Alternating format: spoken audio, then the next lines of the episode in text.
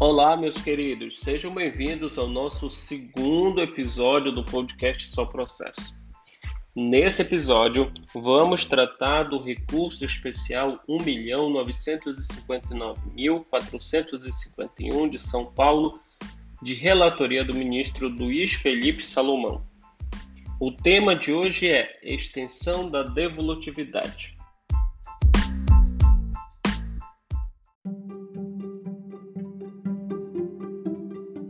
Para quem ainda não me conhece, meu nome é Jadiel Fayal, eu sou analista judiciário no Tribunal de Justiça do Estado do Pará, especialista em direito tributário e pós-graduando em direito processual civil.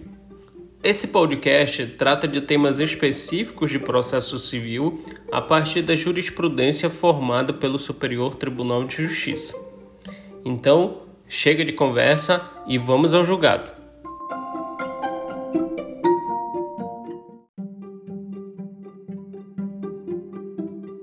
No ano de 2012, o condomínio Edifício Garagem Meri ajuizou uma ação de cobrança em face de José Percival Albano Nogueira e Norma Lídia Keuchi Albano Nogueira, no valor de R$ 23.940,86, referentes às despesas condominiais de um boxe de garagem de propriedade dos réus no período entre setembro de 2003 e dezembro de 2011, bem como as despesas vencidas no curso da demanda.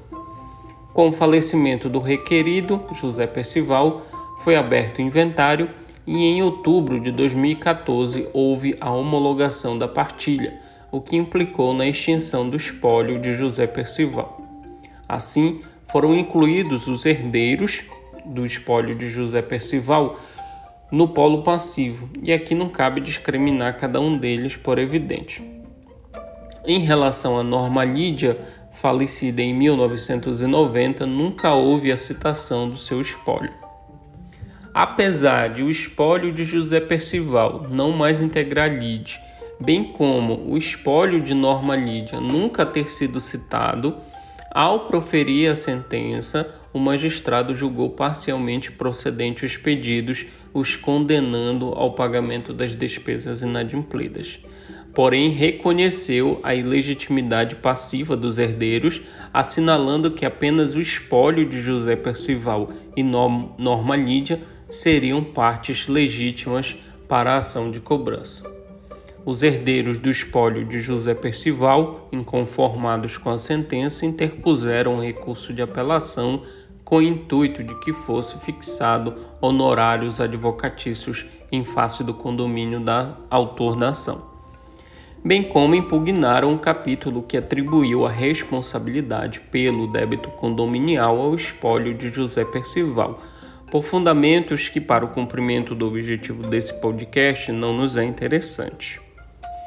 Mas ao julgar o recurso de apelação, o Tribunal de Justiça do Estado de São Paulo não apenas anulou a sentença, extinguindo o processo sem resolução do mérito em relação aos espólios de José Percival e Norma Lídia e alguns dos herdeiros, como também compreendendo que o processo estava em condições de imediato julgamento, com base no parágrafo 3 do artigo 1013 do Código de Processo Civil de 2015, julgou o mérito, responsabilizando alguns dos herdeiros do espólio de José Percival.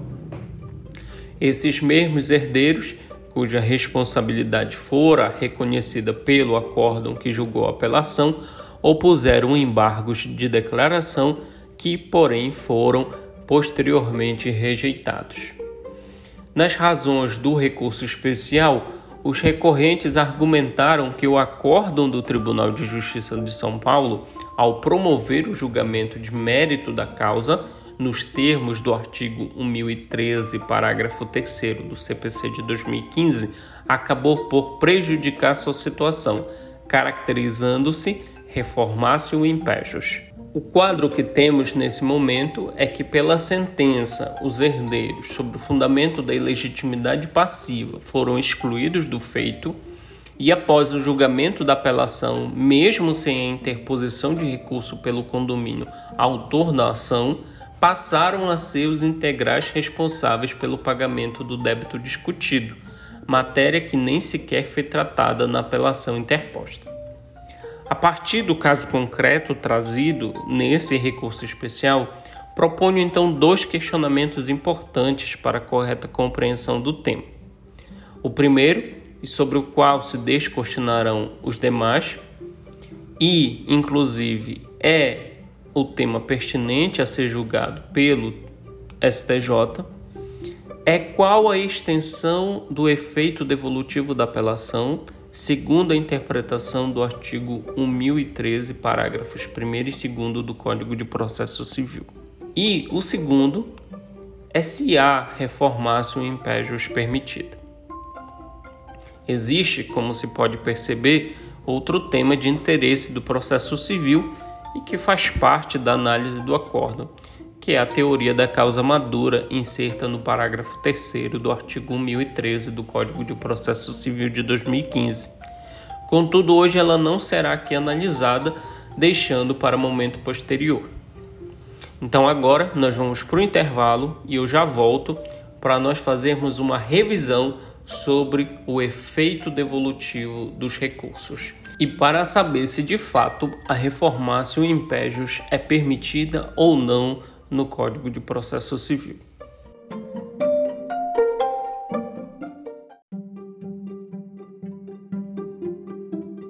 O efeito devolutivo inerente aos recursos decorre de sua interposição, distinguindo-se quando é julgado por órgão hierarquicamente superior, operando o efeito de transferência, e quando é julgado pelo mesmo órgão jurisdicional que proferiu o capítulo impugnado, efeito regressivo. Sob esses aspectos, possui duas dimensões que devem ser analisadas sucessivamente e não cumulativamente. A dimensão horizontal, chamada extensão e normatizada no artigo 1013, caput do CPC de 2015, traduz o princípio tanto devolutum quanto apelatum. Na lição do professor Medina, devemos entender por essa dimensão do efeito devolutivo, abre aspas, que a apelação submeterá ao conhecimento ou exame do tribunal a matéria impugnada. Fecha aspas. Ainda na dimensão horizontal, se, de um lado, na lição dos professores Vambier e Talamini, no seu curso avançado de processo civil, o pedido recursal delimita os comandos decisórios ou de parcela de comando, por outro lado, importante um ensino do professor Medina, no sentido de que o efeito devolutivo sofre limitação segundo a fundamentação do recurso, se livre ou vinculado. Nos recursos de fundamentação livre, pode ser devolvida ao tribunal hierarquicamente superior, efeito de transferência, todas as matérias que foram submetidas ao juízo recorrido. É exemplo o próprio recurso de apelação. Agora, naquele de fundamentação vinculada, como é o recurso especial, Somente as matérias dispostas em lei podem ser levadas à análise do julgador. Pode-se até dizer que é uma via de mão dupla que se anula em certo ponto do caminho. Na dimensão vertical, chamada de efeito devolutivo em profundidade, lida no artigo 1013, parágrafos 1 e 2 do CPC, se determina as questões que o órgão jurisdicional competente para julgar e processar o recurso deve examinar para decidir o objeto litigioso devolvido com as razões recursais. Na prática, significa que o tribunal, observando o princípio da não surpresa, garantindo o contraditório na forma do artigo 10 do CPC de 2015, poderia examinar todas as questões suscitadas mesmo que o juízo que proferiu a decisão, sentença ou acórdão impugnado não tenha feito e mesmo que não tenham sido trazidas nas razões ou contra-razões recursais. Essa visão ampla pregada pelo professor Didier Júnior abre espaço para sua conclusão de que o efeito devolutivo em profundidade abrange, abre aspas, Questões examináveis de ofício, artigo 485, parágrafo 3 do CPC. B. Questões que, não sendo examináveis de ofício, deixaram de ser apreciadas a respeito de haverem sido suscitadas, abrangendo as questões acessórias, incidentais, questões de mérito e outros fundamentos do pedido da defesa. Fecha aspas. A doutrina do professor Medina é contida nesse ponto, no sentido de que esse efeito opera em relação a capítulos da decisão que tenham sido objeto de recurso. Admite-se sim a extrapolação das razões recursais, mas somente quando autorizado por lei, como por exemplo nas hipóteses trazidas pelos artigos 337, parágrafo 5 e 485, parágrafo 3 do CPC de 2015. Imagine agora a seguinte situação: apenas uma das partes interpõe um recurso cabível, o órgão jurisdicional competente conhece de uma das causas do artigo 485, parágrafo 3 do CPC, porém essa causa que ele conheceu não foi devolvida com as razões recursais e colocou o recorrente em situação ainda pior. Pergunta-se: é possível? Para os professores Didier Júnior, Leonardo Carneiro da Cunha e José Miguel Garcia Medina, sim, é possível, sendo autorização por disposição de lei.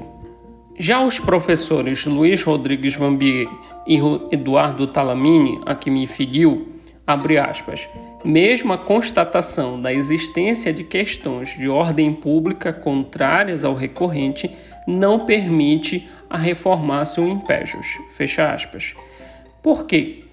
O efeito devolutivo em profundidade opera em decorrência dos limites impostos pela sua extensão. A propósito, é a redação da parte final do parágrafo 3 do artigo 1013 do Código de Processo Civil de 2015. Mas, pessoal, não confundam com a hipótese que o tribunal, aplicando o parágrafo 3 do artigo 1013 do CPC, faz um novo julgamento e não estamos mais diante de um recurso propriamente dito, né? Bom, feito essa revisão, vamos para os fundamentos que levaram o Superior Tribunal de Justiça a acolher as razões do recurso especial interposto, dando provimento.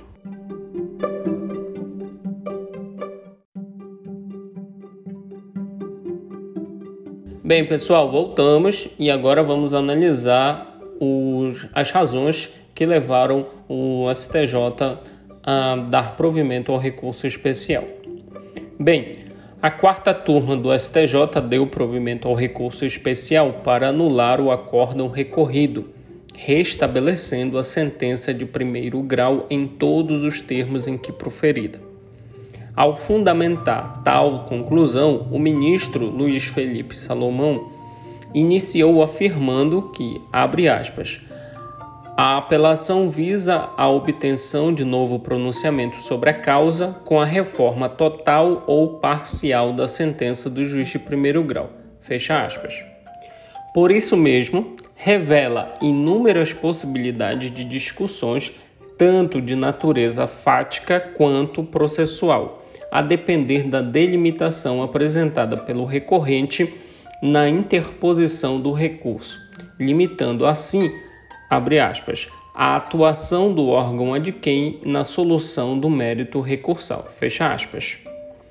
E, nesse sentido, a sistematização da sentença em capítulos influencia diretamente os efeitos produzidos pelo recurso de apelação, porque o fracionamento da decisão judicial constitui-se como premissa e, ao mesmo tempo, fundamento da extensão a que cumpre o efeito devolutivo delimitado.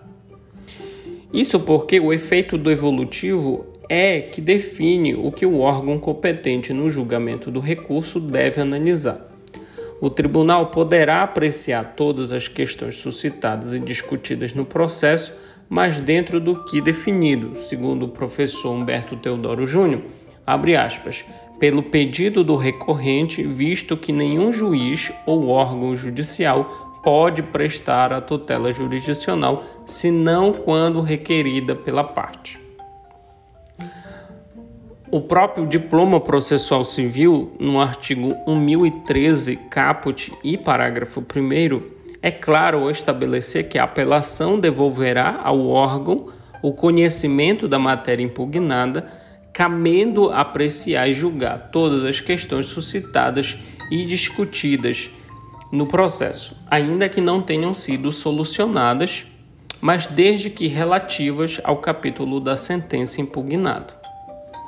Por fim, para a quarta turma, é impossível a reforma da decisão recorrida que prejudique a situação do recorrente, quando o recurso for apenas da parte que será prejudicada, salvo situações excepcionais previstas em lei, como é o caso da majoração dos honorários sucumbenciais recursais, previstas no artigo 85, parágrafo 1 do CPC de 2015.